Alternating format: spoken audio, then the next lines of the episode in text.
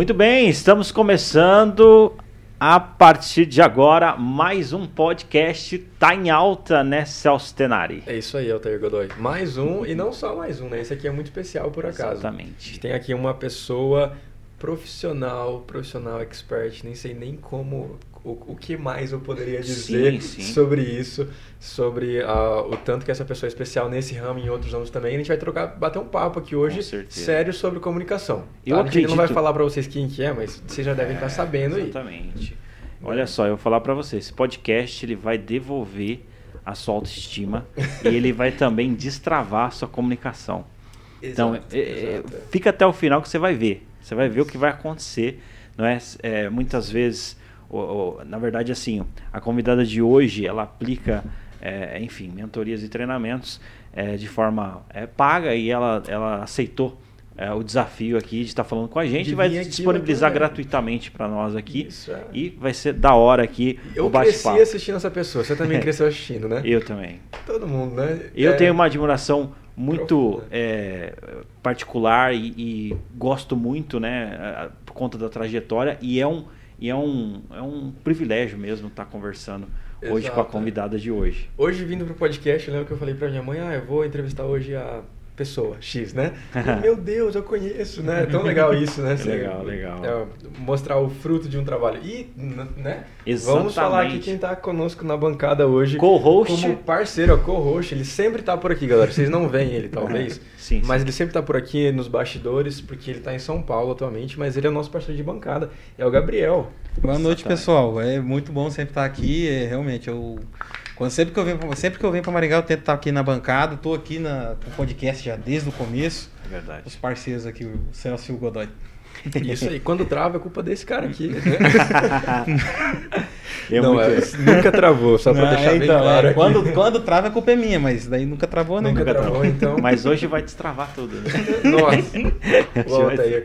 Cara, Não, eu, mas- sempre, eu sempre te Ah. vi particularmente como um cara muito jornalístico, por isso que hoje eu acho que tem muito a ver, né? Você deve estar se sentindo muito em casa com, com o podcast. Olha, eu hoje. tô sentindo assim, é, um pouco intimidado.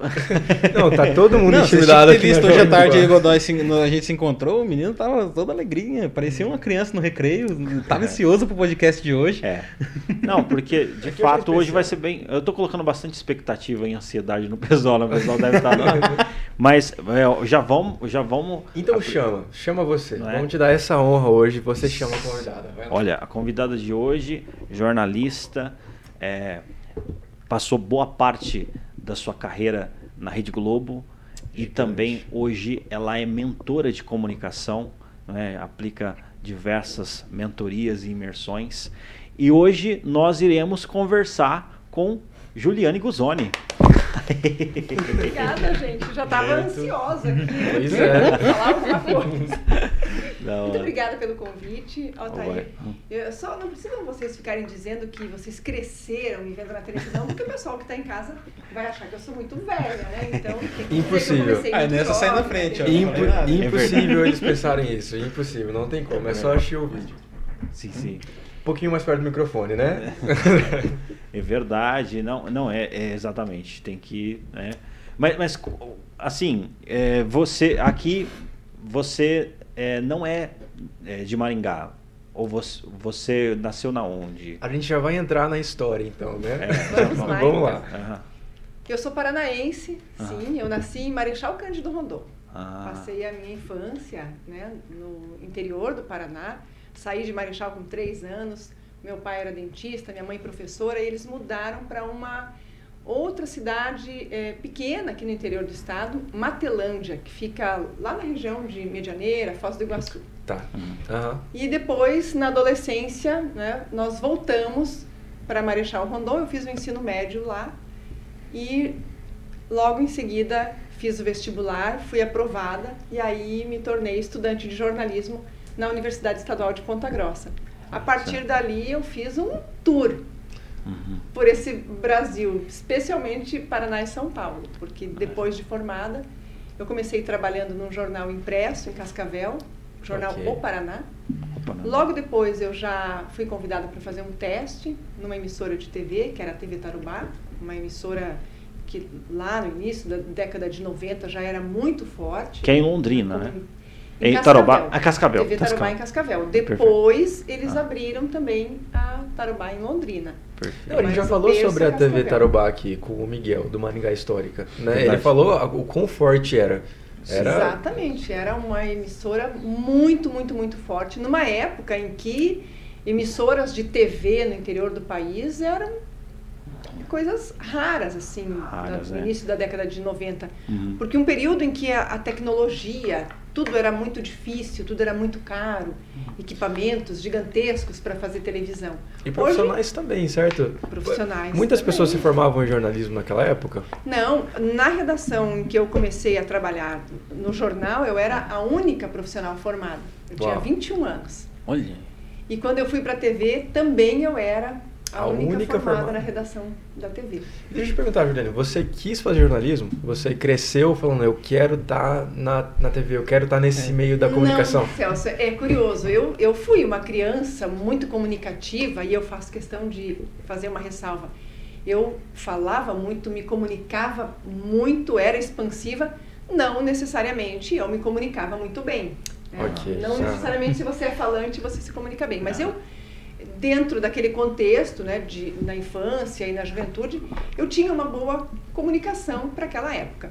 Mas eu era muito curiosa. Desde o primeiro eh, momento, assim, desde a alfabetização, eu sempre gostei muito de livros. Então, me apaixonei pela arte, pela literatura, pela poesia. Escrevo poesia desde muito cedo, com oito, nove anos, eu já fazia Olha. Poesias. Inédito isso. E, e, e aí uma historinha assim que, que é muito do que eu sou hoje ainda, Hum. não é? Eu lia muito e as, aquelas leituras me conectavam com o mundo. Então, eh, eu conheci problemas sociais, as questões sociais me incomodavam desde muito cedo. E eu tinha vontade de fazer alguma coisa para mudar o mundo. Uhum. Então, a primeira exposição, as primeiras vezes em que eu tive que me expor, assim, Ah. diante de outras pessoas, foi quando eu passei a participar de concursos e mostras de poesia. Os Olha professores no colégio Curioso. me incentivavam muito. Aham. E eu ia para os concursos de poesia, mas já tinha algo que me incomodava lá. Porque nos concursos só declamava poesia aquelas pessoas que já, os poetas que já eram selecionados. Ok. Na mostra, não. Na Ah. mostra, todos apresentavam, né? Todos os selecionados para a mostra. Sim, sim. Então não era competitivo. E aquilo me incomodava um pouco, porque eu entendia que aquelas mensagens eram riquíssimas e as pessoas precisavam ter voz. Precisavam daquele espaço do palco e a oportunidade de expor o que elas pensavam, o que sentiam. Então eu já tinha essa questão da democratização Uhum. de informação desde muito jovem. Sim. Mas eu sonhei em ser advogada, Ok. promotora de justiça, porque Olha. eu queria resolver problemas. Aham. Ah, então Depois essa quis- vocação. Fazer arquitetura, estar no campo das artes, porque eu sempre gostei muito da matemática também. Hum. Mas ali no fim da década de 80, estava todo aquele burburinho de, por conta da nova Constituição Federal. Ok. E é um período em que nós ainda vivíamos resquícios, né? nós saíamos de uma ditadura para entrar num movimento democrático e o Brasil ali se redesenhava. Aham. E quando começou a discussão é, em torno da nova Constituição Federal, aquilo me chamou a atenção, porque falava-se muito em liberdade de expressão, Ah. o que isso representava, o quanto uma democracia precisa disso. E esse tema me, me alertou assim, ah, eu quero, eu quero fazer parte disso, eu quero ajudar a propagar né, informações, notícias, ser um elo da, entre o poder público e a população, porque o, o jornalismo é isso, né? O jornalista ele é um absoluto defensor da democracia. Sim. Certo. Ele é o, o que leva as informações do poder público para a população. É os Muita- pulmões da democracia. Muita gente imprensa. não tem essa, esse discernimento, essa noção de que esse é o, o real papel, o filé mignon do jornalista, que é reportar, aproximar as informações dos órgãos públicos da população. Claro que é atribuição do jornalista fazer muitas outras coisas, informar em todos os eh, segmentos, em todas as áreas, mas num, numa sociedade democrática, o papel do jornalista é especialmente esse. Fundamental, né? Ser o, o elo entre a sociedade e o poder público. Olha, eu vou falar para você, viu? Você, você, você, me deu um gatilho que agora está acontecendo a guerra da Ucrânia, né? E, no caso, os jornalistas são fundamentais né, nesse processo, porque é, eu, uma vez eu ouvi uma frase que numa guerra a primeira coisa que se acaba é a verdade. Primeira vítima, né? Primeira é. vítima da guerra é a verdade. É. A verdade, ela é subjetiva. Subjetiva. Eu digo que o, a grande missão, o jornalista tem que ter, assim, um, um foco muito voltado para a verdade, a busca da verdade. Não necessariamente nós encontramos, mas nós vamos atrás de todos os indícios. Por isso é premissa no jornalismo você ouvir todos os lados, você dar espaço para todas as partes. Ah, Eu não posso buscar uma verdade ouvindo apenas é, um lado da questão. Né? Eu vou reportar uma guerra, então eu tenho que ver os argumentos da Ucrânia, o que está acontecendo lá, mas o que motivou essa, essa guerra, qual é o ponto ali de desentendimento que acabou gerando, e nós sabemos que não existe um ponto, existem vários é, aspectos aí é que É muito complexo, né? São é muito, complexo. muito complexos. E essa é a grande questão do jornalista, porque ele apura informações, traz informações, Perfeito. e o público tem que ser preparado, e aí depende da educação, de uma série de questões, mas ele tem que ser preparado para receber informações uhum. e tirar as suas conclusões. E o fato da verdade ser subjetiva coloca na mão do jornalista um poder muito grande, porque ele pode muitas vezes disseminar a verdade que ele quer. Então o jornalista ele tem que ter um um, compromisso, um, um compromisso é muito forte, né? Construir uma verdade. Isso, porque é. como a verdade, igual você falou, a, a, o, o papel dele é procurar a verdade e a verdade é subjetiva.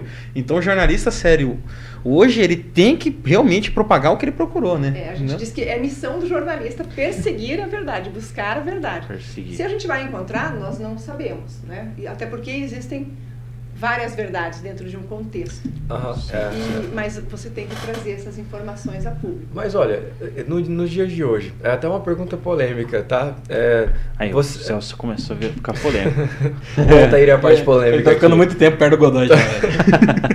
Porque assim, a gente vê o jornalismo de hoje pelas mídias sociais, onde a gente acredita que tem mais liberdade de expressão, as pessoas falam muito sobre a censura em cima dos jornalistas e até atualmente, em meio à guerra, pandemia, enfim uh, que o jornalista não tem mais uma liberdade estando dentro de uma emissora para poder expressar o que ele acha. Na verdade, ele está lendo um, um, contexto e se ele se opor àquilo, ele então é excluído daquele ambiente. O que, que você acha? Na verdade, o que, que você sabe sobre isso? Eu adoro essa pergunta. É, adoro. censura, vamos falar disso. É, um é o cenário, é o cenário é, jornalístico disso, brasileiro. Já né? que eu falava que eu me aproximei do jornalismo quando eu reconheci, identifiquei um movimento democrático, né, que foi a, a então, você já debate, entrou na parte difícil, né? Mas olha que legal, que, que como eu digo que isso sempre foi um presente na minha vida.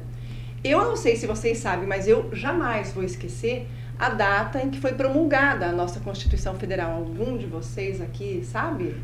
Com precisão qual foi a data? Ah, 1888? Não, a, não, não 1900... a Constituição atual, né? É, atual. Atual, foi a no mil... que já não é mais tão nova. Isso, né? a, no, a 980, 1986, não é? 86? 1988. E o dia? Ah, 88, olha. O dia eu não sei. Olha que legal. Dia 5 de outubro de 1988. E eu nunca vou esquecer disso, porque foi agora... Agora eu vou fazer uma confissão aqui, né? Mas Olha. foi quando eu completei 18 anos. E eu, eu brinco certo. com essa data. O pessoal tá falo, fazendo as contas. Agora vai, pega a calculadora. e eu, eu falei, nossa, então quer dizer que agora, né, foi promulgada, então eu e o Brasil temos autonomia. Ah. Mal sabia eu que essa autonomia era só no papel, gente. Só no papel. Só no papel. Porque a gente teve que pedalar muito. Eu, o Brasil, e a gente continua dependendo de tantas coisas mas eu sempre acreditei né, que, como jornalista, eu preciso, precisava, e ainda hoje preciso, de autonomia para levar a público aquilo que eu certo. acreditava e aquilo, tudo em que eu acredito hoje. E eu adoro essa pergunta quando fala assim, ah, você, né, especialmente porque eu trabalhei durante muito tempo em emissoras da Globo foram 20, quase 22 anos na RPC, aqui no Paraná, Uhum. mais quase 3 anos na IPTV, que é a emissora da Globo em Campinas. Então, são 25 anos só de Rede Globo. Uau. E aí, Que é a quatro grande, anos, grande do mercado, né? É- Que é a grande do mercado. é. E outros é, quatro anos eu estive em emissoras da Band, que foi a Tarubá e depois a Band em Curitiba. E nesses de televisão eu tenho 29 anos. Então, nesses 29 anos, eu hum, eu vou usar o nunca. Eu digo que nunca é um lugar que não existe, Uhum. Aham. mas eu vou dizer que eu nunca é, tive um pedido para distorcer uma informação, eu nunca fui impedida de dar uma informação que eu é, achasse que era importante dar. E nem um contexto, nem contexto político, no caso. Não, eu sempre tive autonomia Ah. para buscar informação e se havia uma, uma discordância com um editor, por exemplo, ah, ele prefiro que não seja abordado esse tema, que a gente vá por essa outra linha de raciocínio. Se eu acreditava que ah, o meu pensamento, a minha linha de raciocínio precisava eh, ser levada a Hum. público, eu defendia enquanto eu tinha argumentos. Sim. E eu só realmente mudava se eu fosse convencida, ah, você tem razão, é isso, é mesmo. É, você tá, Ok. você tem um olhar que eu não tive. Então, nesse tempo todo, eu nunca me sujeitei a um desmando né, jornalístico, É uma censura de a alguma uma forma. censura, Aham. com exceção a um episódio que eu enfrentei no início da carreira, em que eu estava editando material e era de cunho político, e havia um político dando uma entrevista, e um dos eh, chefes ali da, da redação entrou na ilha de edição e disse: O que, que esse cara está fazendo aí? Eu falei: Ah, a reportagem é sobre tal assunto e era preciso ouvi-lo. Ele era um político eh, de destaque, tinha sido eleito para um determinado cargo. E ele falou: de jeito nenhum, esse cara não aparece no meu jornal. Eu imediatamente levantei e falei: então você fique à vontade, pode assumir a edição. Né? Naquele momento eu estava Uau. ocupando, trabalhando É. um- uns dias ali, um período como editora. Aham. E eu falei: eu não posso fazer isso. Né? Então por isso eu Sim. uso a palavra nunca, porque a única vez em que houve uma interferência Você não é, aceitou. eu não eu não finalizei aquele material. E eu, Ah, de verdade, eu nem sei se o material foi ao ar. Sim. é, porque havia um editor-chefe, havia outras pessoas, jornalistas sérios, Uhum. que eu acredito que não permitiriam. Mas eu virei as costas e disse: não, eu não posso fazer um trabalho como esse. Isso. É mais ou menos um médico estar numa mesa de cirurgia Aham. e ele sabe qual é o procedimento que tem que ser feito e o outro diz não, não faça assim, faça diferente. E ele não Sim. concorda, ele vai fazer diferente. Então, Sim. é, não, eu não, eu não. Não, submeti, não, Não se submeteu, né? A Agora, isso. claro, você como Hum. jornalista, Altair, e assim, e eu, eu admiro, eu você tem uma veia de comunicador, eu vou contar daqui a pouquinho a historinha, como é que foi que eu te Oh. conheci quando você era um adolescente, quase pré-adolescente. Uhum. É, um, um comunicador, ele, claro que ele tem as suas convicções, ele tem as suas preferências. Eu sempre gostei de materiais mais profundos e havia alguns assuntos, alguns temas que eu não gostava mesmo de fazer, eu não via sentido. Hum. Então eu muitas vezes tentava argumentar, mas estava no contexto do jornal, estava no contexto da, da proposta ali do trabalho que era feito. Então você acaba fazendo, desenvolvendo é, trabalhos, conteúdos que você sobre temas que você não tem muita afinidade, Ah. não gosta muito. Sim, sim. Então, mas porque você tem que dar conta da pauta, não Sim. porque eu ia falar algo que sim, sim. por Certo, exemplo, perfeito. jornalismo policial. É, sempre foi muito claro, quem me conhece, Sim. é, sabe, eu a- é, não gosto do jornalismo policial popular, popularesco, não vejo sentido Uhum. É, em você levar em horários que são assim, que a família está almoçando, jantando, reunida. Seria aquele, aquelas reportagens de, ah, assassinou. Isso, É, a televisão como- sangra, Eu, né? eu não vejo, como jornalista, eu não vejo sentido, eu não entendo é, o que isso acrescenta na vida das pessoas. Todos os dias. Mas todos os dias, invariavelmente. Quando, sempre que eu chegava à redação, e me deparava com a minha pauta, ou se eu já soubesse qual o assunto que eu ia trabalhar, algumas perguntas eu fazia para mim mesma, que elas, elas tinham que fazer sentido. Uhum. Então eu pegava aquele tema, avaliava e pensava: por que esse, essa abordagem, essa reportagem, essa pauta é importante? A quem ela interessa? Se for de interesse público, vai é, atender aí uma demanda da sociedade bacana, a gente vamos levar adiante. Mas além do porquê essa pauta é importante e a quem ela interessa, que mudanças esse tema pode provocar na vida da população? É algo positivo ou é uma informação que não vai acrescentar nada que Uhum. Leva Então, medo, talvez, isso. nesse caso. É, Até né? porque o jornalismo pânico. policial, ele, ele atrai a atenção das pessoas, né? Porque o ser humano ele tem esse fascínio pela violência, mas ele não acrescenta muito nada pra vida, né? Eu- Você saber o que, que quem que matou quem. É, eu não, É. eu não acredito. E sempre disse isso. Não vejo, não vejo o menor sentido naquilo. Uhum. Quando a, a população é- está tão sedenta de assuntos que estão, sei lá, esquecidos, Sim. né? Ela está sedenta de informações, de curiosidades, de algo que faça com que ela acorde todos os dias e pense: nossa, o mundo é melhor do que está sendo apresentado para mim. Eu preciso ter esse outro olhar mais otimista, mais esperançoso, que você saia de casa ou que você levante da cama com uma energia boa, com vontade de viver e não Exato. com desânimo, com Menos sangue, resumindo, né? menos sangue, mais inspiração. né? mais inspiração. E, em- mas enfim, você tem ali um acidente, um crime, algo que você que precisa e a, a equipe Sim, entende que aque- aquele tema é relevante, é importante. Eu não Beleza. sou a dona do jornal, nós somos uma equipe, então eu fazia, mas era, era muito, sempre fui muito clara. Gente, eu não vejo sentido nisso. Ah, porque caiu uma, é uma- um acidente aqui na esquina, fica banalizado, sabe? com certeza. E teve um fato né, que repercutiu, eu fiquei sabendo recentemente também, mas você vê, repercutiu gigante. Vocês sabiam que aqui em cima era o estúdio da Jovem Pan, lá em cima, e aí caiu o carro. Sim, eu que vim fazer a cobertura. Ah, você que viu. Eu estava fazendo um trabalho com o corpo de Não foi bombeiros. combinado, hein? É, não, Não foi. acho que não foi combinado. Eu- eu Foi na estava- CNN Internacional, inclusive, né? Eu estava fazendo uma reportagem sobre o trabalho do SAMU. Uhum. E nós estávamos dentro da ambulância acompanhando, era uma reportagem mostrando. Na época, se eu não estou enganada, quando houve a integração do, da equipe do CIAT com o SAMU, mais ou menos nesse contexto. Mas nós estávamos dentro da ambulância do SAMU e veio o chamado: olha, caiu um carro do estacionamento do prédio, esse prédio aqui Tá, na esquina da Paraná com a, a Tiradentes, era é conhecido na cidade como prédio da Unimed, porque na época Sim. Ah, a certo. sede da Unimed funcionava aqui, era aqui. Aham.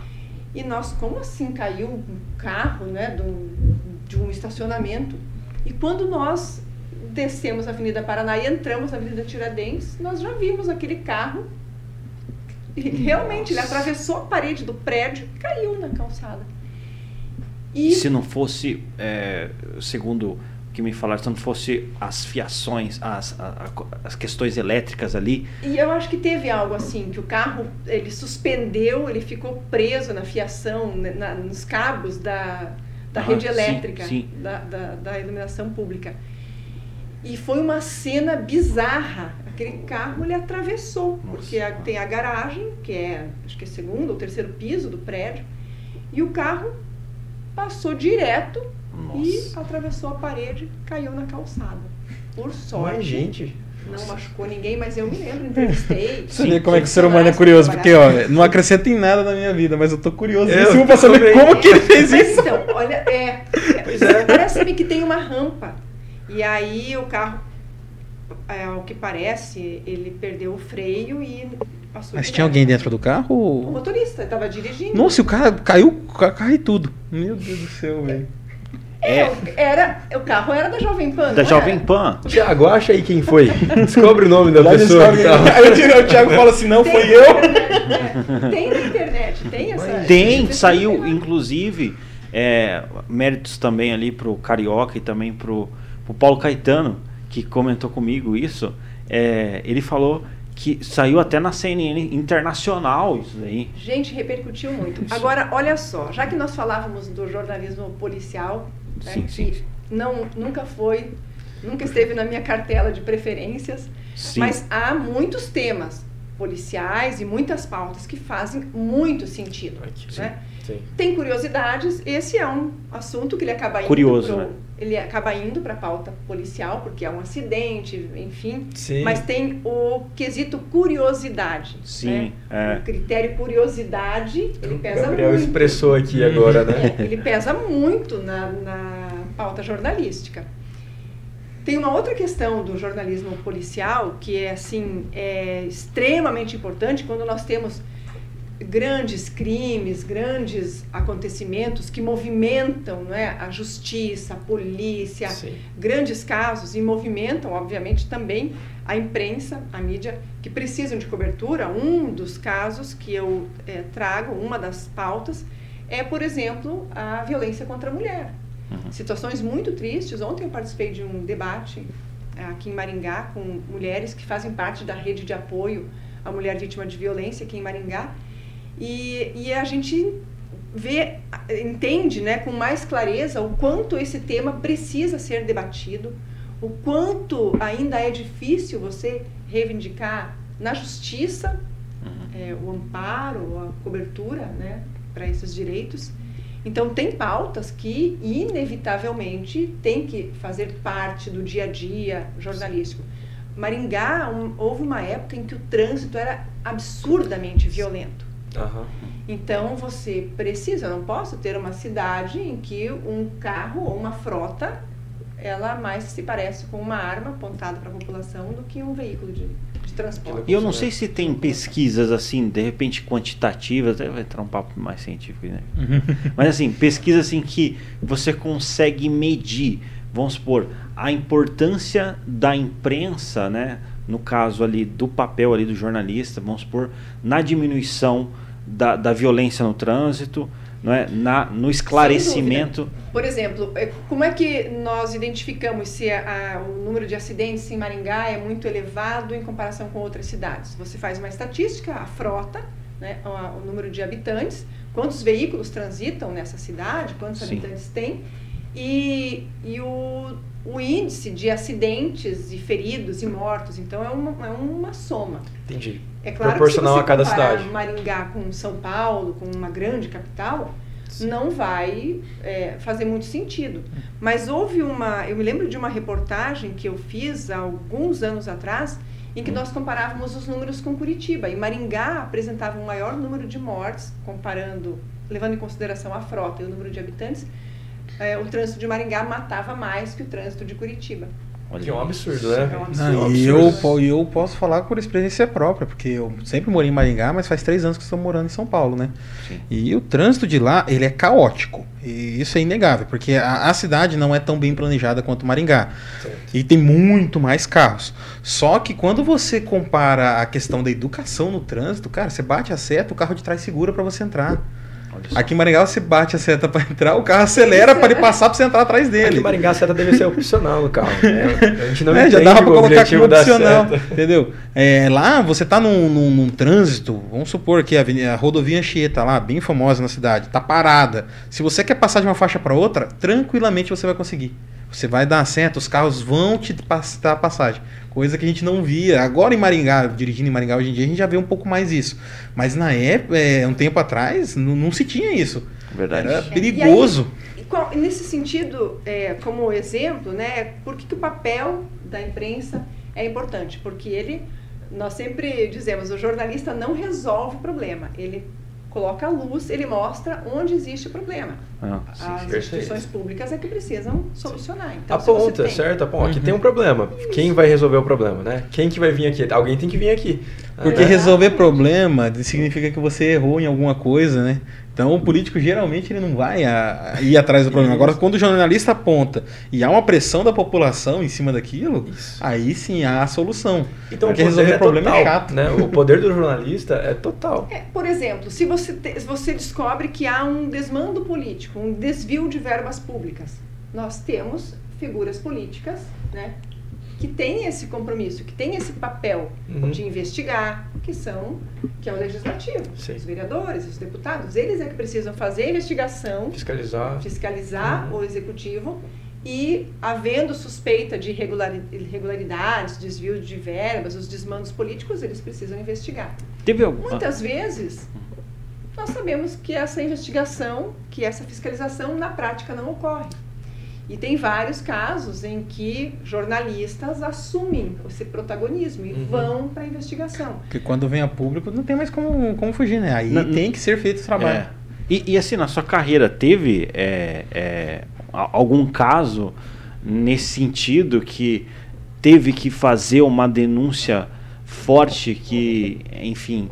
Ah, nós fizemos várias reportagens, mas tem um, um caso que né, recebeu prêmio internacional, inclusive, que é a- o, o caso dos diários secretos na, na- em Curitiba. A apuração foi feita por um grupo de jornalistas eh, da RPC, do grupo GRPcom, que trabalhou a TV, a Gazeta junto, uhum. e eles levantaram né, toda a- aquela manipulação que ocorria nos diários da Assembleia Legislativa. Olha, Nossa, olha. E, e a repercussão foi, foi muito forte, né? Fo- Foi, foi muito forte, porque eles conseguiram né, elucidar toda a manipulação de dados e de diários oficiais publicados, inclusive, né, para manipular ali. Que demais isso, né? Você fazer algo que tem impacto direto na sociedade como um todo, né? Porque Então, E É. esse foi um trabalho feito por jornalistas, dentro Olha. da redação, né, buscando as informações, tendo acesso a esses Legal. diários, e eles conseguiram elucidar. Mas nós temos inúmeros Inúmeros casos aí que foram é, trazidos à tona por jornalistas.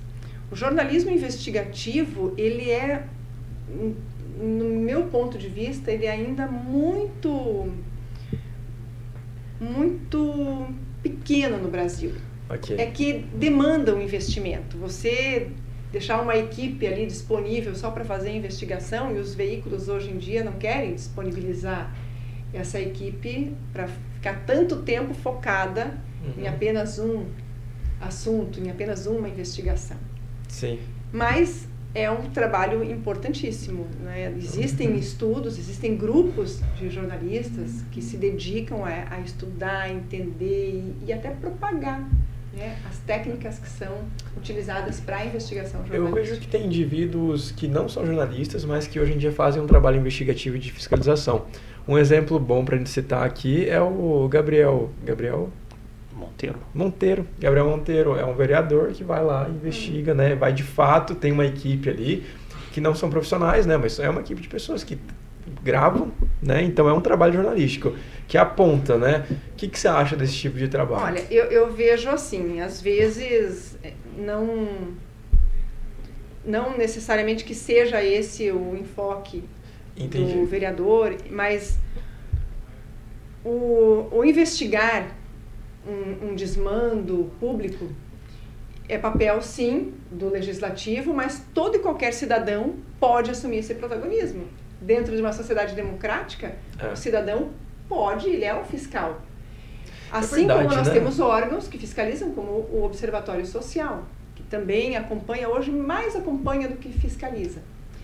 E tem o jornalista. Mas veja bem, quando uma- um cidadão ou um político assume essa tarefa de, de fiscalizar, é preciso que seja feito um trabalho com toda a seriedade. Ele precisa acessar documentos, porque ele vai encaminhar Ah, ok. essa investigação para o Ministério Público. Senão, não faz sentido, senão não é um trabalho sério. Você faz É só uma exposição ali. É só, Uhum. em, em muitos Vira casos. conspiração. É, é, é, é preciso, porque hoje nós temos um celular e eu transformo esse celular numa emissora de TV, numa emissora de Exato, rádio. aham. Então eu gravo você, eu falo o que eu quiser e coloco na mídia. Né? E isso é a produção de fake news, acaba sendo muitas vezes até, pode ser até um crime. Né? Uma manipulação. A gente já falou que o poder de, de influência ser, na população. Pode ser um achaque, pode ser uma calúnia, pode ser uma série de coisas que não sejam jornalismo ou investigação de verdade. Agora, tá. você como um homem público ou um cidadão, você pode sim fazer uma investigação, mas você vai precisar buscar provas. Certo. Porque se você não tem prova, do ponto de vista jornalístico, se eu não tenho prova, eu não tenho nem objeto de, de, de é. estudo, não tenho. Vira um contador de história, vira ali um. Né? Um, um acusador, um acusador. sem provas. Entendi. E você pode ser responsabilizado judicialmente por isso, como cidadão, não apenas como jornalista. Uhum. Então, a responsabilidade, quando você vai levar uma informação a público, sendo jornalista ou não, a responsabilidade é muito grande, porque você, cometendo um crime, você vai responder Ser por isso. por isso. Né? Você pode ser condenado, você pode ter que pagar uma indenização por danos morais, se você não tiver provas. Tendo provas, muitas vezes você acaba sendo processado. Então Exato. você é, precisa recolher as provas e qual é o que eu faço com tudo isso? Eu posso dar publicidade? Sim, mas é fundamental que eu leve ao Ministério Público e o jornalista vai perguntar ao Ministério Público o que é, qual será a atitude a partir disso, então. Uhum. Porque aí o Ministério Público vai é, analisar os fatos e se ele considerar que sim, procede essa denúncia, então é aí que ele encaminha para a justiça. A partir dali vai virar um processo e uma investigação. Não, a gente vê que tem uma seriedade que tem que ter. Não é um trabalhinho que você ah, acordei hoje com a, com a vontade de sair por aí é, fazendo algo nesse sentido, né? É. Tem um livro, né? Botei a capa e virou o Batman. Vamos, vamos lá. É isso mesmo. Não é bem assim. jornalista, responsabilidade social.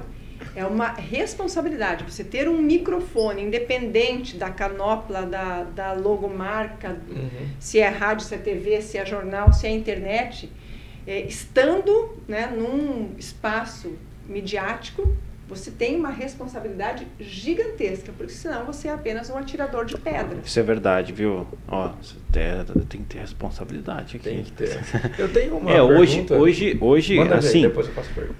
Cara, a gente não contava com isso, né? Mas é tão rápido. Mas nós se tornamos assim, é, com essa parceria, né, do Jovem Pan, não é, com todo esse aparato, Jovem Pan, Rede TV, Panflix, nós se tornamos o podcast de maior alcance de Maringá, sabe?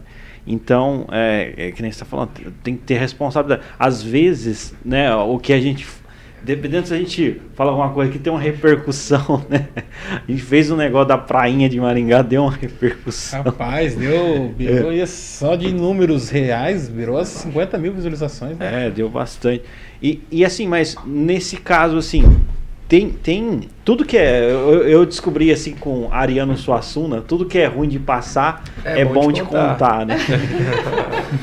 e, e tem alguns perrengues assim que os dentro... storytellers estão aí para comprovar isso, né? É verdade. Juliana, a gente vai ter que trocar a sua cadeira para você ficar um pouquinho mais baixo. Para ficar mais, ah, mais, mais baixa. Ou você abaixa a sua, vamos ver. Se quiser abaixar assim, Baixou, baixou. É. Eu tô muito alto, eu tô, eu tô gostando de ficar grandona. É por causa da proximidade do microfone. Mas eu posso me posicionar? Melhor, ah, fechou, fechou. Legal. Gente, aqui é, é ao vivo. Não, ele não vem. Ele não vem. Ele é, Mas eu venho mais pra frente, ó, só debruçar um pouquinho. Perfeito. Maravilha. A minha dúvida é... Pode Deu falar. bom? Legal. A minha dúvida, quando a gente começou falando disso, é um assunto que está super em alta e é muito pertinente. E você, eu acho que consegue responder de uma forma bem bacana pra gente.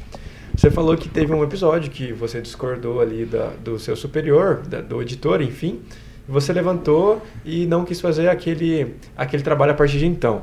E, e muito gentilmente. Muito eu apenas gentilmente. levantei e disse Com elegância, a ele, você, né? por favor, então você pode assumir a edição, porque eu não posso fazer um trabalho desses. Certo. Levantei, ele se sentou. E ele... E eu não me lembro se o material foi ao ar.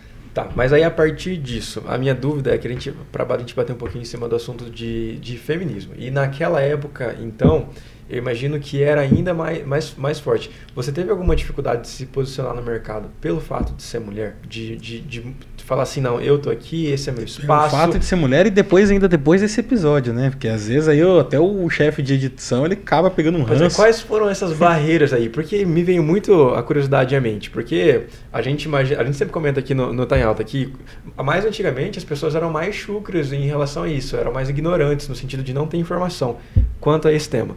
E aí, como é que foi isso? Você sabe que se vocês me fizessem essa pergunta seis meses atrás, Certo. eu teria uma outra resposta para dar. Uau. Gente, agora eu tô Mas curioso é- resposta de agora e pra resposta de antes. É, seria uma resposta diferente, porque eu, eu venho de uma família de mulheres muito fortes. Então eu saí de casa com 17 anos para estudar Nossa. e, e eu era, era uma menina, né? Sim. Saí do interior. No mundo e- inteiro aí pela frente, não? E eu menina? tinha, assim, eu tinha muito medo do que pudesse acontecer. Mas, por outro lado, eu também tinha muita coragem. Eu sabia o que eu queria. Eh, Eu, pequenininha ainda, eu tinha uma ideia assim, eu dizia para mim mesma que eu queria, eu queria ser importante. Eu não, eu não queria ficar ali naquela vidinha do interior, eu queria ser importante. Mas o que era ser importante naquele meu entendimento tão juvenil? Certo. Era dizer coisas importantes para os outros. Então, as primeiras poesias que eu comecei a escrever, elas estavam muito relacionadas a temas sociais. E eu falava sobre coisas que eu achava que as pessoas tinham que ouvir. Então, veja, eu nem pensava em ser jornalista, mas eu queria falar de coisas que pudessem mudar alguma realidade. Então, eu falava muito sobre a- as diferenças entre ricos e pobres. Diferença- entre- Entendi. Então você já batia nesse. Me incomodava Tá, saber legal. que algumas pessoas, algumas famílias tinham tanto e outras, e eu vi- vivia, via aquilo Aham. na escola, cidade pequena, você todos estudam numa mesma escola. Sim.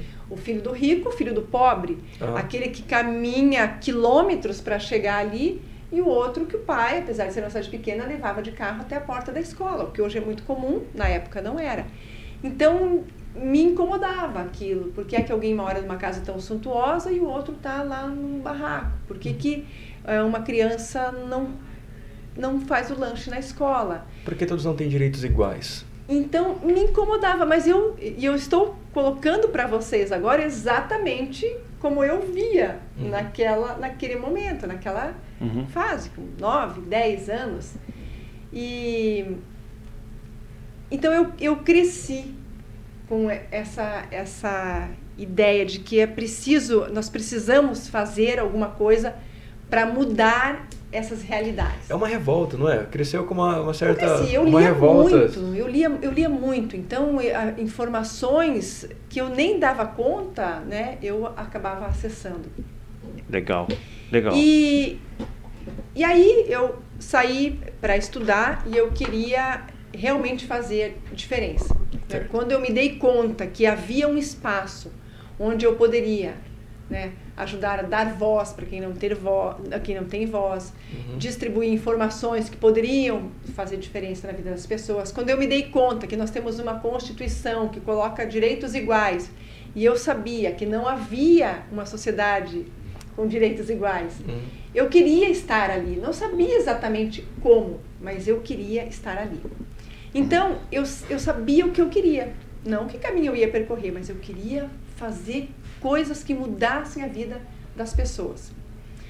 E eu, o meu foco era esse. Então, se aparecesse um assediador, uma pessoa que não era correta no trabalho, que não tratava bem, eu encarava aquilo, desviava e seguia o meu Caminho. o meu caminho.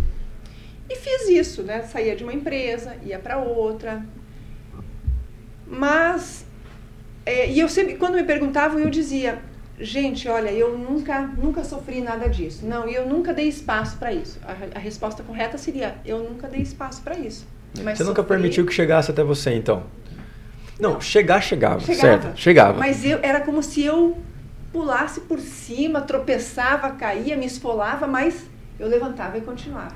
Ah, sim, legal. E hoje eu posso dizer para vocês aqui, o primeiro emprego que eu tive, eu tinha 16 anos. Fui trabalhar como recepcionista numa cerealista. Tinha um senhor que trabalhava no departamento comercial e ele era muito engraçado porque ele é uma das figuras mais assediadoras que eu conheci na minha vida, mas eu me dei conta disso faz pouco tempo, nesses últimos seis meses. Você trabalhava com ele? Eu tinha 16 anos. Ele 16 trabalhava anos. no departamento ao lado Tá, e ele falava, fulano de tal, por gentileza, a frase dele terminava no por gentileza. Fulano de tal, fulana, por gentileza, e sempre com uma voz, um, um jeito de dar ordem. Uhum, Se a pessoa trazia errado, mas, você não- mas não faz nada direito mesmo, né? Mas é muito incompetente. E eu era só a recepcionista ali do- do- da direção, não era nem a recepcionista da frente. Assim. Aham. E, e eu ouvia e via aquilo, e algumas pessoas conversavam ali no cafezinho, e aquilo era absurdamente invasivo. Ele usava de um termo de educação, por gentileza, mas já com um tom jocoso. Nem o por gentileza ficava legal. Não. Nem o por gentileza cabia. so- so- soava gentil. Ele era, ele era agressivo. Ele e com as mulheres que trabalhavam ali no escritório, ele era absurdamente abusivo nesse sentido de que não respeitava, né? O jeito que falava, mas de novo, vê se faz direito. É não sei o quê, vai vai ficar assim, tinha que descontar do salário, tinha que descontar do salário toda vez que faz um negócio errado. Então, eu nunca me dei conta que aquilo era um assédio moral. Hoje tem nome. Hoje tem, é. Muito bem, eu fui para a universidade, eh, conheci um pouco mais do mundo, voltei para o mercado de trabalho já como jornalista. Uma jornalista, 21 anos, fui para uma redação absolutamente masculina. Mulheres no jornal eram a telefonista, a, a auxiliar do colunista social e a fotógrafa. E aí, e eu? Que cheguei com uma cara de nem um pouco confiável. Aqui não dá nem para mostrar foto, mas quando eu faço palestras e eu falo sobre isso, eu, eu mostro a foto que eu tinha quando eu me sentei na minha primeira estação de trabalho diante de um computador IBM 486. Vocês nem Olha sabem o que é aí. isso. Nossa, um Era o que havia de mais moderno na época. Não, mas era o top ali, né? Você Era- tava era o máximo, O né? máximo, bem. Só a minha cara que era de uma meninota chegando no mercado de trabalho. Numa redação muito masculina. Tá. E ali, vários episódios né, aconteceram. Um deles, eu, me, eu assumi a editoria de geral, que é os assuntos cotidianos, e eu fazia os textos, e editava, e a coluna policial estava no meu espaço. Eu precisava fazer a edição, correção da coluna policial. Naquela época, gente, início da década de 90, não haviam muitos profissionais formados, mas o cara trabalhava na rádio, tinha ali um- uma boa desenvoltura, fazia cobertura policial e automaticamente conseguiu fazer lá a coluna, né, assumir a coluna também do jornal impresso da cidade. Mas a redação era muito ruim, né, muito, tinha, ele tinha pouquíssimo estudo. E eu acabei então assumindo a edição, a pedido, obviamente, da direção do jornal.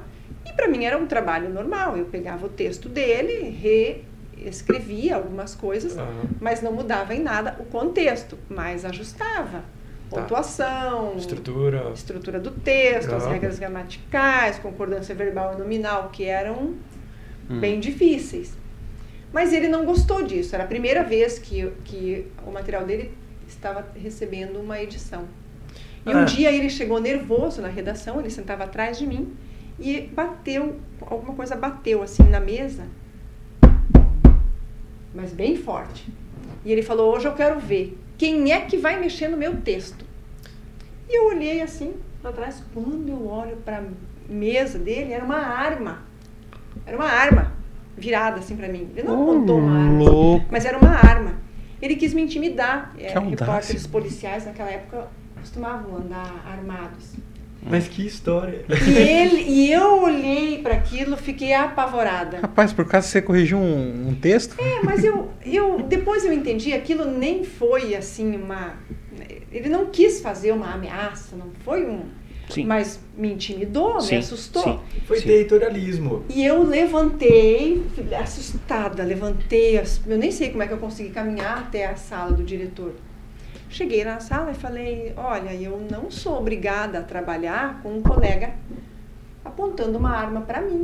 E ele assustou, falou: Como assim? Eu falei: É. Fulano de Tal é, bateu a arma e contei a história.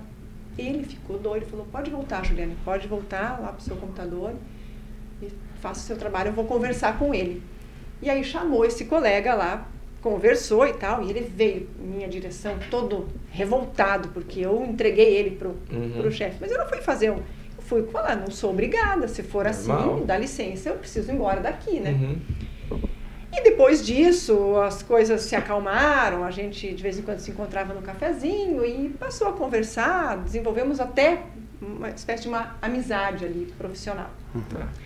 Mas é, eu aprendi com a minha mãe, né? Ela dizia que tudo que nós fizermos a vida devolve. Se nós quiséssemos alguma coisa, eu, eu sou, eu tenho duas irmãs, nós éramos em três filhas mulheres e a minha mãe sempre, uma mulher muito forte, ela dizia: "Filha, você pode qualquer coisa nesse mundo, mas você tem que correr atrás". Então a gente cresceu com isso. A gente pode, mas tem que ir atrás. Você pode, você tem um sonho, vai atrás do seu sonho. Vocês nasceram é para isso. Acho isso. E ela legal. dizia: "Mas vejam bem, tudo que vocês fizerem vai voltar de alguma maneira para vocês. A vida devolve tudo. Aquela frase, a vida devolve, a vida devolve, desde muito jovem ficou nos meus ouvidos. Uhum. E eu entendi. Quando alguns anos depois eu já não estava mais uh, no jornal, já tinha ido para a TV, já eu não tinha voltado para o Paraná. Eu acho que eu estava na Globo lá em Campinas quando eu recebi a notícia. Esse rapaz, esse jornalista, repórter radialista, ele se tornou político, se tornou um deputado estadual e eu recebi a informação de que ele havia sido assassinado por desavença. Aquele que te apontou a arma. Ele. Você vê. Ele, foi, é. ele morreu assassinado. E Tudo quando volta. eu soube essa, dessa notícia, fiquei muito triste, assim, porque, Sim. claro, aquele episódio eu, eu, eu, superei, enfim, e nós depois é, tivemos várias conversas e, como eu disse, nos tornamos de certa forma amigos. Sim. Mas se ele fez aquilo numa redação, uhum. né, para uma colega de profissão, imagine que, ainda que fosse uma brincadeira, muito de mau gosto, né? Sim. Mas quando eu recebi aquela notícia, na hora eu me lembrei dessa frase: a vida devolve. A vida devolve, né? E é verdade. Então, e depois eu, eu me lembro de um episódio com um delegado né, que foi assim muito invasivo numa das vezes que eu tive que ir à delegacia e depois de duas abordagens dele, ele ligou no jornal e fez reclamações a meu respeito para o diretor mesmo, que recebeu minha reclamação nesse episódio do colega. É, e ele, ele dizia, olha, é muito ruim essa, essa menina, é, ela, o trabalho dela é muito ruim, né? Se puder mandar uma outra pessoa, e na hora eu contei para o diretor, eu falei, eu sei por que, que ele está fazendo isso. Porque ele é, fez insinuações duas vezes em que eu estive lá num ambiente absurdamente também masculino, masculino né, uma delegacia. Hoje não, hoje nós temos mulheres que são delegadas, policiais, mulheres mas naquela época eu, eu não via mulheres em delegacia. Então, tem, tem inúmeros tem episódios. É. Em outras redações, aí teve esse sim, editor sim. que disse que o político X não estaria no jornal e que eu não podia editar o material daquela maneira. Eu me levantei e passei o trabalho para ele. Mas Hoje eu vejo que em todos os ambientes, em algum momento, houve a presença do assediador, do machista, muitas vezes disfarçado de feminista, ok, uhum. disfarçado de defensor das mulheres, mas era a pior espécie de machista. É, o pior machista é esse, uhum. que diz que protege quem ele, é mais do que não proteger, ele machuca. É. Não, porque, no fala, cenário que dá fala pra em gente... nome, né? Tem, tem, tem, tem muita gente que às vezes fala muito em nome, assim, é. das mulheres. E, o lobo é, com lã é. de carneiro. É, então, é muito triste isso, né? Eu falo que eu, a empresa onde eu mais mais tempo trabalhei foi na RPC, que foram 22 anos.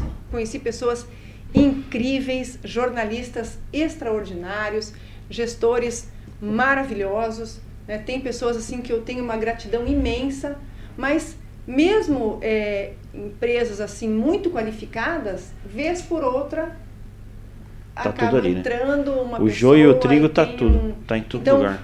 E em toda a empresa, no toda ambiente empresa. corporativo, toda a empresa, sem exceção, ela tem a presença, tem essa figura que em algum momento aparece Sim. na vida do- dos demais profissionais, dos demais colegas, mas O que é legal, tipo assim, você trouxe na, na vida da mulher, né? Na vida da mulher. Não, e você trouxe essa postura, né? Eu acho que eu, assim, admiro bastante isso, né? Porque uma vez eu ouvi uma frase que a gente não, a gente nunca vai conseguir chegar no nosso objetivo se a gente parar pra, pra tacar pedra em cada cachorro que late, né? Então, assim, é, deu pra ver pelo que você falou, né? Que você foi, olhou pra frente, é, vai pra frente e continua, né? Avante, É uma né? luta importante É, de ser lutada, mas não, cada golpe não vai derrotar você, né? É. Mas legal, e, e assim, dentro disso tudo, dá pra ver que assim, a comunicação ela é fundamental para você é, é, comunicar a tua verdade, né? Comunicar, Sem dúvida. né? as- sem dúvida. o, o- ter a sua voz, né? E de fato. Altair, eu fui, eu, durante 10 anos eu dei aula em universidades. Eu fui professora aqui em Maringá, na faculdade de Maringá. Eu trabalhei eh, várias disciplinas dentro do curso de, Hum. de jornalismo, de comunicação.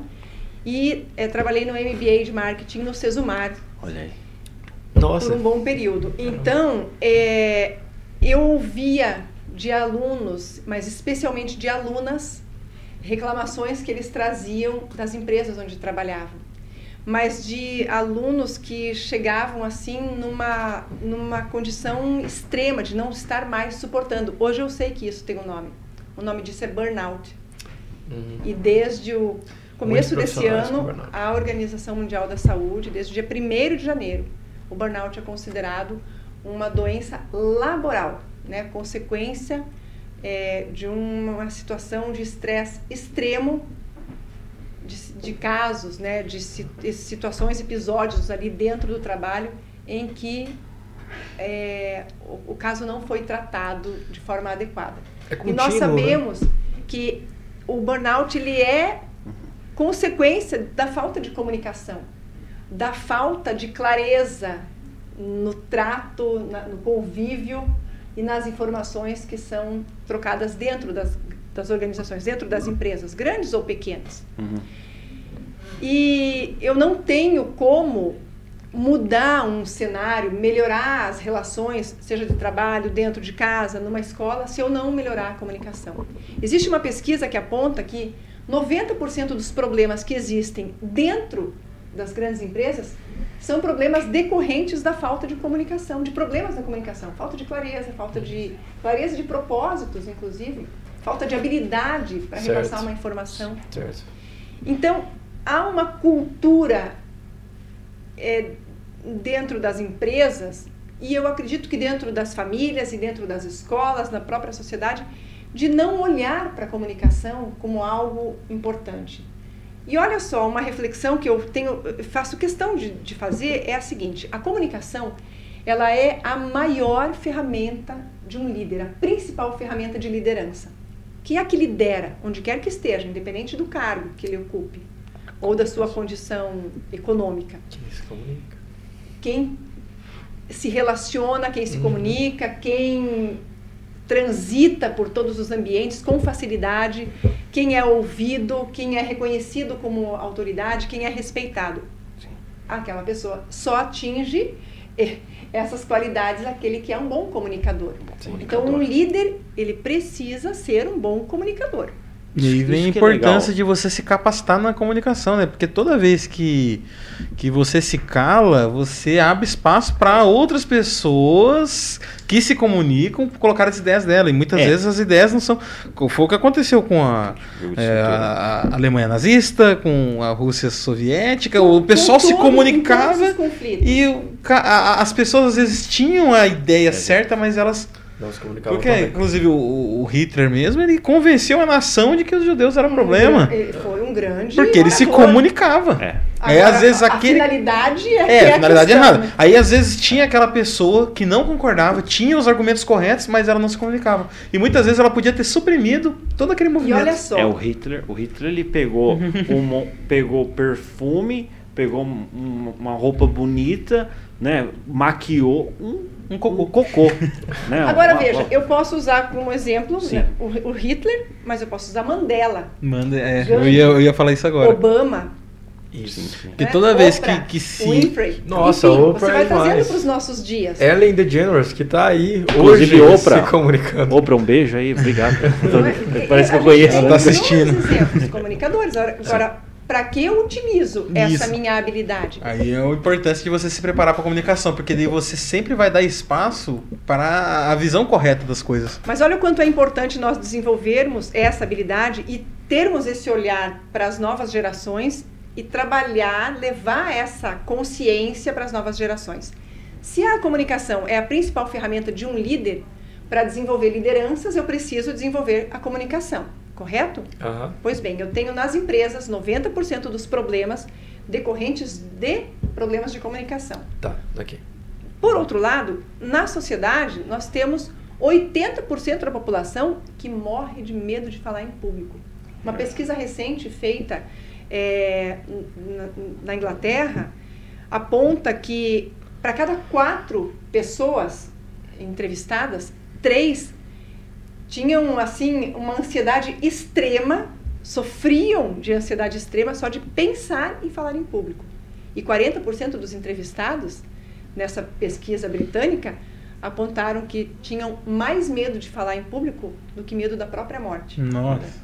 Então, se eu tenho uma sociedade, né, 80% tem medo de se comunicar, não fala em público, acha que não está preparado. Eu tenho 80% da sociedade que não vai nem se arriscar a desenvolver o senso de liderança. E muitas vezes essa pessoa é aquela pessoa que poderia suprimir um movimento errado. Exatamente. E ela poderia estar à frente. Então, qual né? é o problema que aparece lá nas empresas? Se tem problema de comunicação, é porque tem problema de liderança. Liderança. Se eu tenho uma sociedade que não se comunica, eu não vou desenvolver liderança. Não vai curar o problema. E aí eu trago uma reflexão, nós estamos aí às vésperas de mais uma eleição e eu pergunto para vocês, quais são as novas lideranças que estão surgindo no cenário político do nosso país?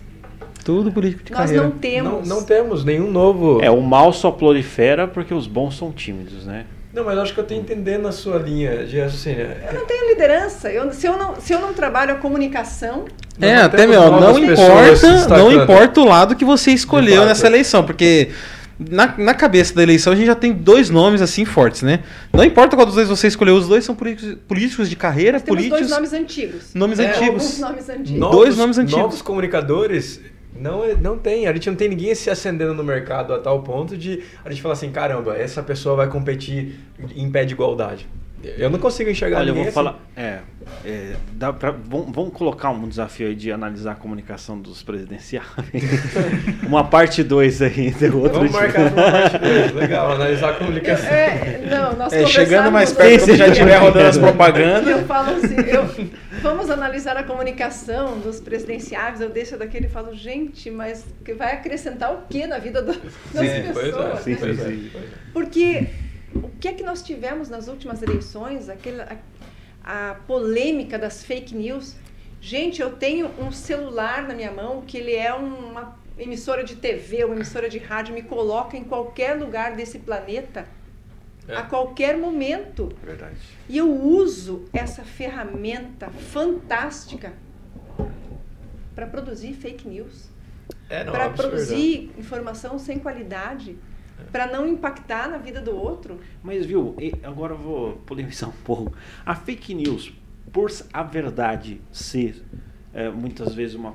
Né, é, tem um debate muito forte em relação à verdade. A definição de fake news não é uma definição um pouco difícil de dar? E, e, e assim, para servir como critério. Veja bem, vamos traduzir fake news, Certo. né?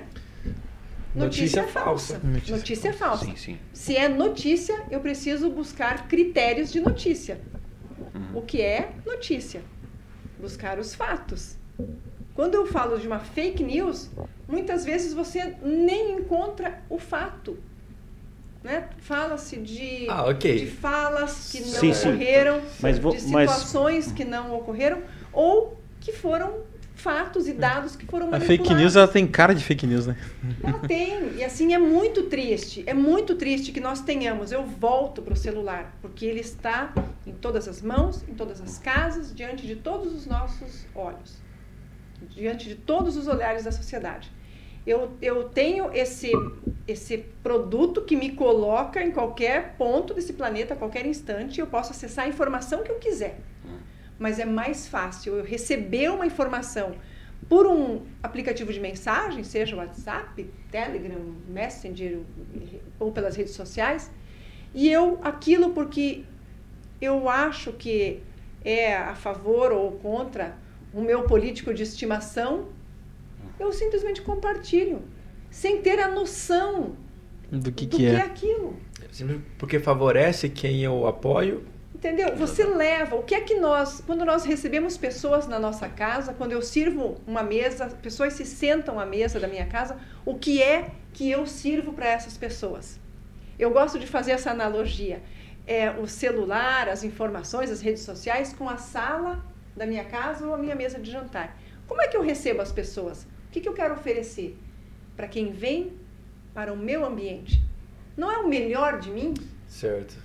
Uhum. E o que é que eu faço com as redes sociais ou com os aplicativos de mensagem quando eu distribuo fake news? Qual é o propósito daquilo? Então, esse é um assunto que, no meu entendimento, tem que ser discutido, debatido em sala de aula. As crianças que estão recebendo um celular cada vez mais jovens, elas precisam entender que essa é uma ferramenta extraordinária que resolve boa parte da nossa vida e nós descobrimos isso na pandemia. Até consulta médica uhum. a gente faz com o celular. Sim, verdade. É, isso, a pandemia, apesar isso... dos apesares, ela evoluiu a questão de comunicação muito, em uns 10 anos, pelo menos. Muito. Coisas que estava prevista para daqui dois, três anos, tecnologias de, de comunicação e, e acessibilidade na internet foi adiantada e coisa é. de de dois ou três anos, pelo é. menos. É. Então, Altair, quando a gente fala, ah, mas a fake news, ela não tem lá a sua verdade. Olha, nós temos hum, veículos de comunicação né, extremamente profissionais, qualificados, responsáveis para dar conta das informações. Nós temos redes sociais e, e veículos eh, hoje criados a todo instante por conta da tecnologia, e isso é maravilhoso porque é a democratização das informações. Mas democratização vem de democracia. A democracia exige responsabilidade. Você ter a liberdade de falar, de se expressar, de dar a sua opinião, de trazer o seu pensamento, é genial. Mas ele tem que ter conteúdo, tem que Sim. ter base é, agora... científica, teórica, fundamento. Sim. No Porque caso agora hoje você descentralizou hoje... né, a informação. Agora você não, não, não fica refém, às vezes, de uma grande emissora trazer a verdade, né? Porque vai ter ali milhões, bilhões de internautas para desmentir aquela informação se ela for falsa, né? E olha, é, é, essa, esse assunto tem incomodado e no Brasil ganha repercussão porque está muito vinculado à questão política, a essa bipolaridade que foi criada no nosso país. Direita e esquerda. Direita e esquerda, o rico e o pobre, o preto e o branco, é. o Corinthians e o Palmeiras, né, que a gente até brinca, mas é assim, é de, um, é de uma visão tão, tão curta, tão é. rasa. Até porque um amigo um filtro rosa um amigo meu pessoa, já ela só enxerga, ela só enxerga ou rosa ou azul. É, Agora, essa tem semana situações de fake news que vão muito além uhum. da política. Agora na pandemia chegou Saúde. um momento que foi um desespero, né? Então, gente de, de colocar é, descrédito para vacina, para colocar informações como se fosse um médico qualificado e áudios sendo distribuídos. Gente, nós estamos falando de preservação da vida, da vida é. no planeta. Uhum. Sim. É muito além da política, além. né? Ainda Mas vai tem além. outras questões sim, sim. que vão além também quando sim, a gente fala em fake news. Tem casos, se você pesquisar na internet, fake news, vem histórias ali de é, artistas, pessoas importantes, em que foi noticiado que morreram. Foram criados fatos. Pra, com que objetivo? Pessoas choram aquilo e depois descobrem que é. Mas é absurdo. E quando absurdo. realmente acontece alguma situação, né? Custa duvidam. acreditar. Tem, tem nem a dúvida. Então, é o tempo todo, né? Ah, um, uma. É, a, a fake news, ela, ela tá presente, a fake news, né? É, no caso, a, a grande questão, que eu acredito que é o, o mais desafiador de todos, é como resolver isso dentro de uma democracia, né? Porque qualquer atitude, no ponto que nem você falou, a democratização da informação, não é? É, existem mecanismos legais, né, de calúnia, difamação, essas coisas que são mecanismos, mas ultimamente tem usado alguns outros dispositivos que tá um pouco polêmico, não é? Ultimamente, os dispositivos que têm sido utilizados para punir a- às vezes a, a- uma pessoa que às vezes, né, às vezes é a tia do Zap, né? Então, é, é, os dispositivos não, os dispositivos para punir é, é, é, eu acho que daí que é uma discussão bem bem profunda, né? Com certeza, porque mas mostra também Sim. que você é responsável. A partir do momento que eu recebo algo no meu celular e eu distribuo aquela informação, eu Ok. preciso ser responsável por essa distribuição. Então, se eu for penalizado por isso, eu também é justo que Sim. você seja. É, mas a, Por mais que você acredite naquela é, informação a partir é. dali, você ainda foi um veículo E de aí a gente vê o quanto a desinformação, o despreparo, a falta de educação, educação escolar e de educação de, de casa, de, de sociedade Sim, mesmo, sim, sim. o quanto isso compromete a vida de um cidadão. E, e assim, a, a- assim, a questão da fake news pressupõe agências de checagens, né? É, para você identificar isso. E, e existe uma pergunta também que, que tem sido muito debatido, inclusive até na, na Jovem Pan, é quem checa os checadores, né? Então acaba... É um o ciclo pessoal, vicioso, né? É, Não, Então- tá, democratizamos a informação. Agora qualquer um pode desenvolver e propagar a informação. Ah, tá, mas então agora pode surgir as fake news. Então vamos colocar alguém para fiscalizar. Aí essa pessoa É, precisa ó. ser fiscalizada. É preciso se, se criar ali, né, a, a informação quando ela é disparada pela primeira vez, ela tem que ter, vai, vai precisar de um recurso ali. Eu acredito que muito já se tenha, mas que identifique, olha, com mais facilidade. Não, essa informação foi criada é, nesse dispositivo, nesse IP, nesse Certo. nessa Com essa autoria, hashtag, com essa- esse é o assunto. com e- né, esse foi o autor. Aham. É uma espécie de identidade mesmo, o registro ali daquela informação. Então, e- os recursos, né, eles vão surgindo, mas o melhor recurso de todos é o recurso humano. O melhor de todos, né? E o melhor recurso dentro, né, para tornar mais forte o humano, é o recurso da educação. É um ser humano na sua potencialidade máxima, preparado, instruído, educado. É, a gente tem que defender esse ser humano. Certo. Eu gosto de falar, nós somos a criatura mais extraordinária desse planeta. Talvez em outros planetas até tenham outras criaturas extraordinárias, Uhum. mas desse planeta, o ser humano é a mais extraordinária, é dotada de inteligência, de raciocínio, capacidade né, de criar, de desenvolver. Então, a gente não pode usar o nosso. Né, nós somos uma Ferrari, mas a gente anda por aí como se fosse um Fusquinha 66 com o motor pifando. né? Então, vamos dar, fazer um upgrade nessa máquina, porque ela pode muito mais. Pode muito mais. e essa questão da, da, da educação aí, até esses tempos atrás eu tava. Não vem ao caso que se eu concordo ou se está certa a informação, mas eu sigo um, ca- um canal no YouTube que é um canal libertário, né?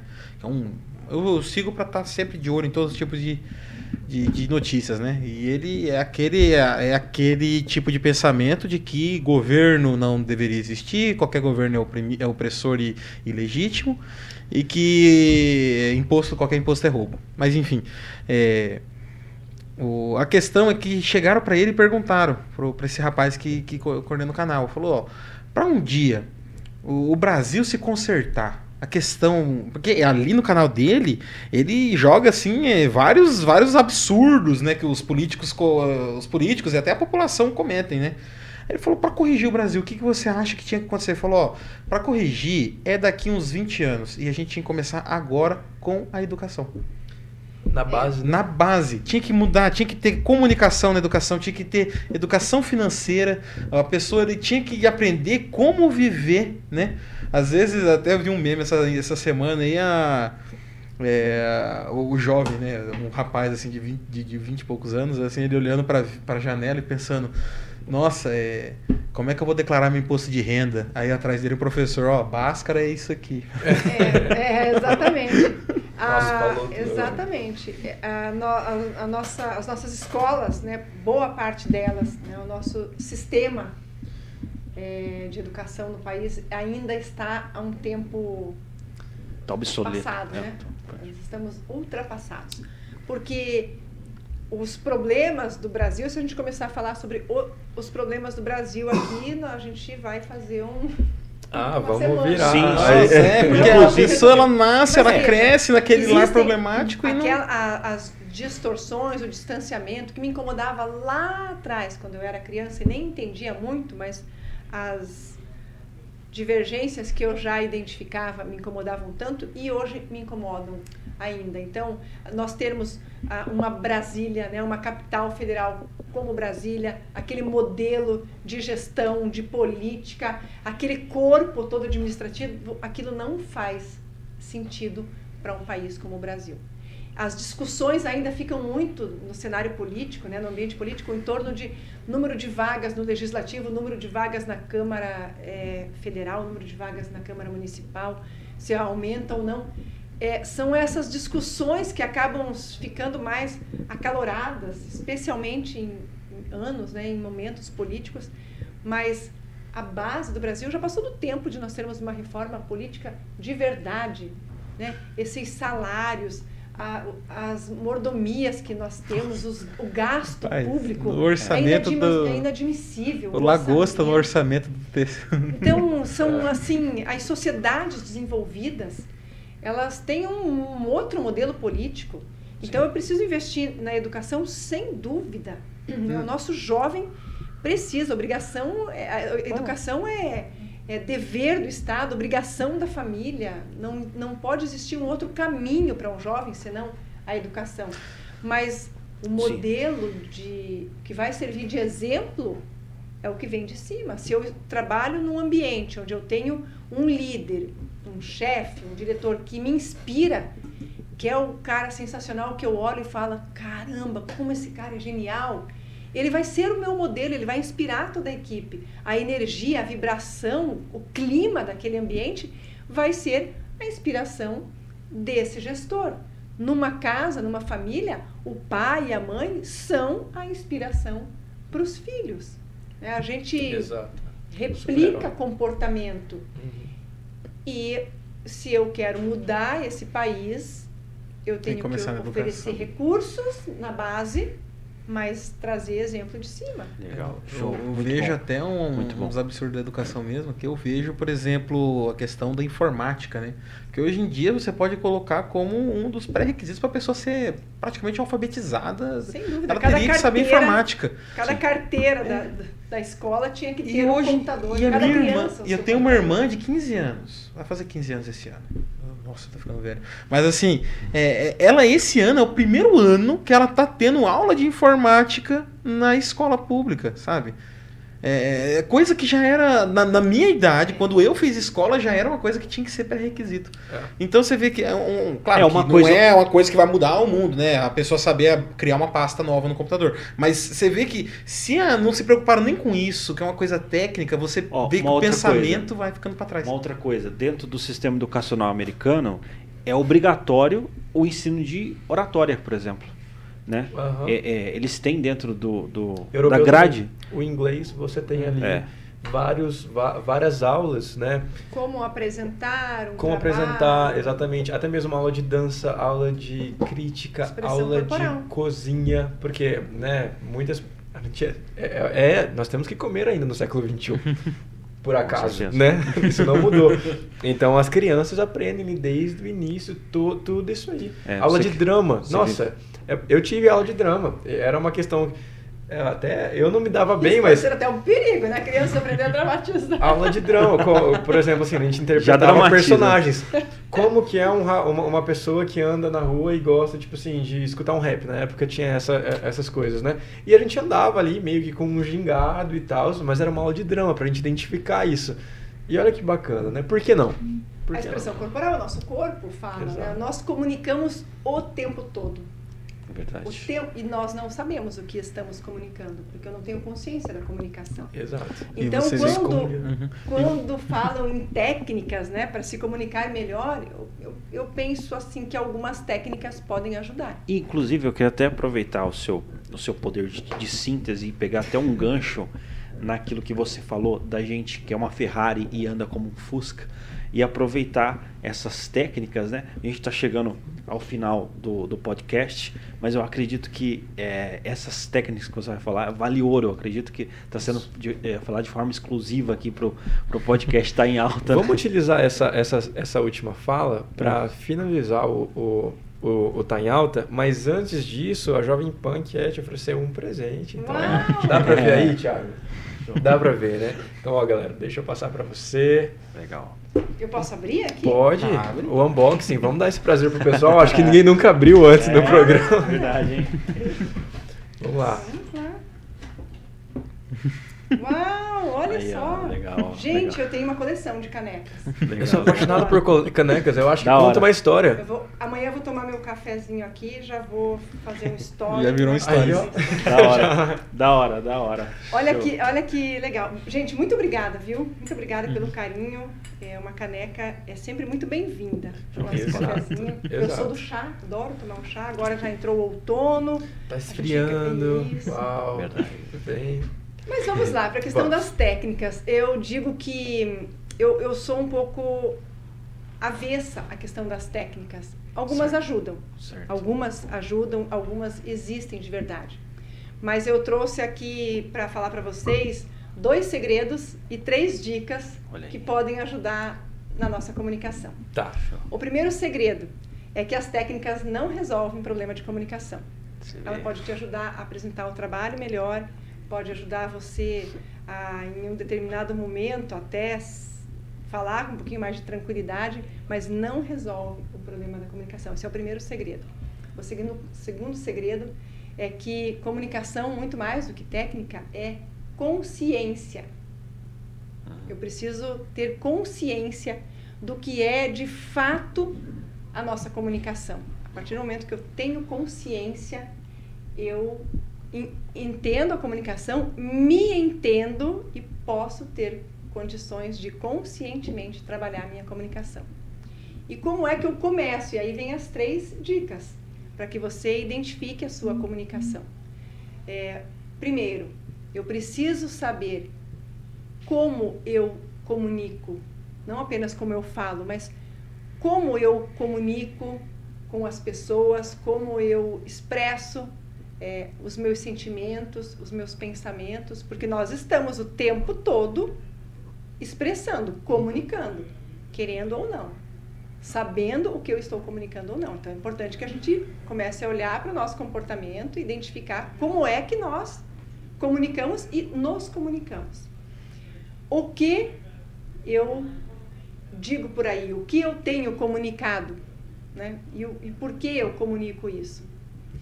E de que maneira nós podemos transformar essa, essa observação sobre a nossa comunicação em uma Ferrari.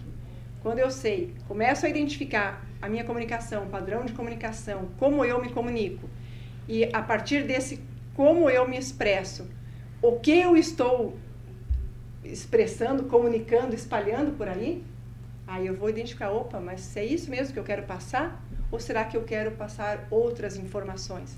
E então eu vou para o terceiro passo. Como eu vou trabalhar essa autopercepção, as minhas informações e o que eu quero, que imagem eu quero passar por aí. Legal. Então legal. são dois segredos e três dicas. Legal. Três passos. Deu para destravar aí, André? Legal, o André ali tá André nesse tá- processo de para destravar, né, comunicação e ajudou aí o podcast hoje. Foi inspiracional, foi. Da- André, maravilha. e tem um outro detalhe que Ah. é mais importante do que tudo isso, né? Do que esses dois segredos e os três passos para começar a destravar a nossa comunicação. É saber que o ser humano se comunica desde o primeiro instante de vida. Você sabia disso? Interessante, não? Todo ser humano ele comunica e se comunica. Quando eu digo comunica, porque nós estamos expressando coisas. Então a Legal. gente nasce, respira e chora. Chorou, já é um primeiro sinal de que as coisas vão bem para a equipe médica. Olha. A partir dali, você começa a desenvolver outras ferramentas. Você vai querer mamar e vai sentir fome. Você vai chorar. Aí a mãe vai atender aquele bebê e vai começar a entender que ele está pedindo alguma coisa. A mãe vai começar a construir ali o vocabulário interno deles, né? E vai ensinando o vocabulário do mundo. Depois do choro, ele começa a trocar olhares, tem o cheiro da mãe, outras expressões e começa uma, uma conversa. E ele começa a soltar depois os primeiros sons, as palavrinhas e nunca mais, nunca mais o ser humano para de desenvolver a sua comunicação. Show de bola. E aí eu lanço para vocês a pergunta: em que momento da nossa vida alguém disse para nós que nós não sabíamos nos comunicar, que nós não podemos, que nós não estamos preparados? Nós já estamos, mas em algum momento nós recebemos um bloqueio. É. Porque se nós não nos comunicássemos, nós não chegávamos, não chegaríamos até aqui. Verdade. Concordo plenamente. Meu, é Fenomenal.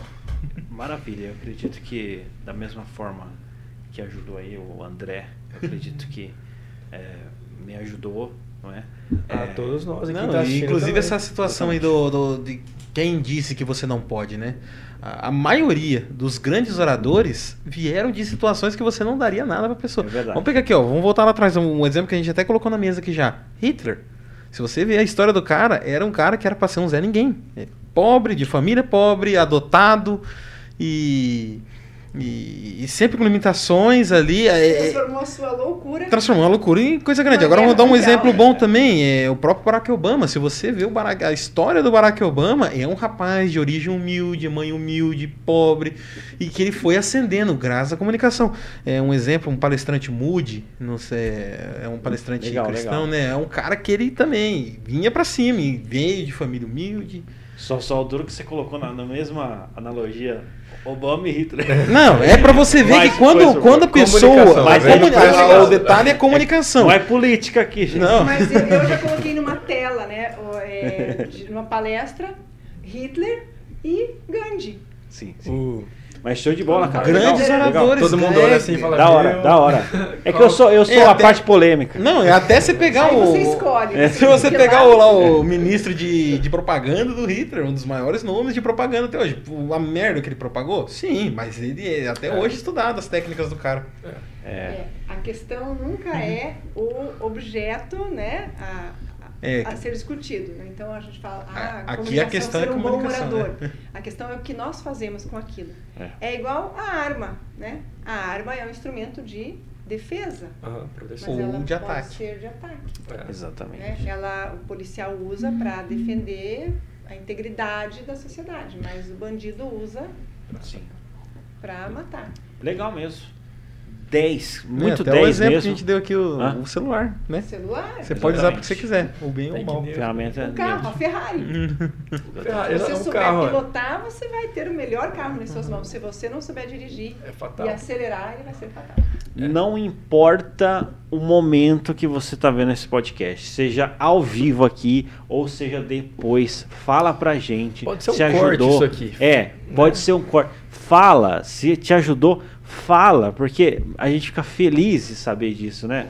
É, isso é importante para nós, né? Então, fala ali, comenta, compartilha, não é? É, isso, isso vai ser muito importante. Eu- Critica, né? Critica, se for o Critica. caso. Não, não, quando você, crítica É. você guarda. Então, Não, Por critica, enquanto a gente tá falar. começando, então se não, guarda. é. é. Pode falar, gente. Pode falar, já, já falaram, já. Não, E- é vou sensacional. deixar- A crítica Então, é os- instrumento de crescimento. É. Exato. Se a gente não tem crítica, a gente não sabe se a gente está indo bem Sim, ou ruim, né? Então é muito importante. Eu vou deixar a sua fala por último, beleza? Para os seus, os seus agradecimentos como os últimos, tá? Porque a gente Ah. iniciou contigo, vamos terminar contigo. Mas eu não, queria pode, deixar pode aqui... terminar aqui com vocês, cara. Eu queria deixar meus agradecimentos para você. O Gabriel também pela bancada, estou muito feliz de ter aqui. Valeu, É verdade, cara. Foi um mas- prazer estar aqui com vocês. Você, Juliana, é uma pessoa inspiracional, de verdade. Como Muito muitos que passam por aqui, mas hoje de uma maneira muito carinhosa. Muito obrigado por ter vindo realmente. compartilhar com a gente algo que você faz em palestras, que é o seu trabalho. Você veio aqui hoje e deixou na mesa aqui segredos da profissão e de vida, né? A gente não falou sobre comunicação como jornalista, mas a gente falou sobre se comunicar como pessoa para melhorar a qualidade Como de ser vida. humano. Então, já deixo meu obrigado. Muito obrigado por ter vindo. Eu mesmo, com- eu- igual todo mundo aqui, eu não sou um, um acompanhante de televisão, mas eu sempre f- acompanhei o trabalho, jornalismo, a gente sempre vinha ali na hora do almoço passando. E quando bateu, porque eu tenho meu, meu cronograma lá, né? Quando bateu assim, ó, eu vou estar em Maringá no dia dela. Eu falei, olha, que alegria. Ah, que legal. Então foi maravilhoso ter vindo hoje aqui. Muito obrigado aí todo o conhecimento que você colocou aqui pra gente. Maravilha. Eu agradeço, gente. Co-host aqui, ó, o Gabriel, né? Co-host, é. Podcaster, viu? Agora a gente tá Podcaster, usando esse podcaster, né? Não, inventaram a profissão youtuber e Ah, agora tem o podcast. podcast. É, Agora estamos nesse formato aí. Eu, o que eu, eu também é um grande prazer, né? Uma grande alegria. Eu acredito é, que foi um- uma honra estar tá, conversando aqui, batendo esse papo, né? E o que eu posso tirar disso daqui é o seguinte da conversa de hoje, né? Quando você tem algo a dizer, o silêncio é uma mentira, né? Então, é, Uau. eu acho que, Ah. que eu poderia sintetizar um pouco, né? Mas, eh, Juliane, muito obrigado, viu? Por ter participado aqui no podcast Tá em Alta da Jovem Pan. Gente, eu que agradeço a oportunidade de estar aqui com vocês. E rapidinho eu vou só falar, eu- nós comentamos no início da conversa e eu vou contar Isso, como eu conheci ah. o Altair. Oh, Ah, é verdade, ó. É, Quase bônus, passou, hein? hein? Verdade, hein? É, é, nós soubemos que havia numa uma escola, é, era em que bairro aqui de Maringá? Bairro Cidade Alta. Cidade Alta. Um grupo de jovens alunos da escola que faziam um programa de TV, mas que eles saíam de bicicleta pelo bairro, gravando problemas ali do bairro e levavam para a escola Acredita? e debatiam esse problema do bairro na escola. E nós fomos fazer uma reportagem. Era o Altair, o Paulo, E a Vitória. a Vitória, né, que faziam e saíam de bicicleta. Você que ficava na garupa da bicicleta ou você que pedalava? Tinha mais integrantes ali, né? É, esses, esses aí é, são os que mais participavam, mas é, eu acho que, se eu não me engano, Você era o repórter já. eu era o época. repórter. Então ele fazia, entrevistava as pessoas, mostrava problemas lá de saneamento. Me lembro bem que a gente acompanhou um caso. Aham. E foi muito legal, a repor- reportagem teve uma baita de uma repercussão. E dez anos depois, quase dez anos depois, vocês foram pedir uma cópia da reportagem lá sim, na TV. Sim, sim. Não foi? O Paulo Roberto, inclusive, é um, um cara assim que eu também admiro demais também, sabe? Um, é um, sabe, uma pessoa inspiracional também. E, e de fato, realmente a repercussão foi gigantesca. Eu cheguei na CBN, para você também, em outras emissoras. Ah, você é o pessoal da cargueira. Ah, Você é o pessoal da, da bicicleta. da cargueira. Cara, deu uma- Agora eu- eu chegava no supermercado. aqui no WhatsApp. É, eu chegava no supermercado, todo mundo falava, ah, o menino lá da, da, da cargueira, da, da bicicleta, Ah, fazia reportagem, bem legal. E foi tão interessante que eles foram pedir uma cópia da reportagem e nós lembramos, era, o caso era tão bacana que nós resolvemos resgatar a história e mostrar como é que estavam aqueles jovens Essa aí eu vi. dez anos depois. Nossa. E aí fomos visitar a Vitória, tinha se tornado advogada, o Paulo era um empreendedor e o Então, se tornou comunicador aí, estava, jornalista. É, indo para o caminho da comunicação. É verdade. E, poxa, é uma alegria, porque, é, meu, e hoje conversar com a Juliana Guzoni foi, foi um- uma realização. marco, né? É, vocês não estão vendo, mas ele chega a estar derramando lágrimas ali. Mas, gente, muitíssimo obrigada. Obrigada pela oportunidade de falar sobre a comunicação, que é uma paixão na minha vida. Eu saí da TV e abracei essa causa porque eu não consigo entender como é que o ser humano diz que não pode se comunicar, que não consegue, que não sabe, que não está preparado. Todo ser humano nasceu com essa habilidade. Nós aprendemos a andar, nós aprendemos a correr, nós aprendemos a falar. A gente pode correr uma maratona, mas antes eu tenho que fazer uma caminhada, correr um quilômetro. Com a comunicação é a mesma coisa. Você pode dar uma palestra, se tornar um grande orador, mas antes você tem que tomar consciência do que é a sua comunicação e começar a dar os seus primeiros passos. Mas acreditem, e todos que estão nos ouvindo, a comunicação é uma habilidade que pertence a todo ser humano.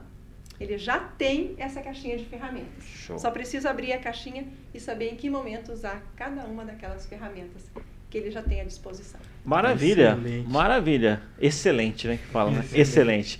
É isso aí. Eu sou o Altair Godoy Eu sou o Celso Tenaro. E eu sou o Gabriel Aparecido. e este foi mais um podcast. Tá em alta. É, foi Ah, descompensado, mas foi. Valeu. Valeu, Thiago.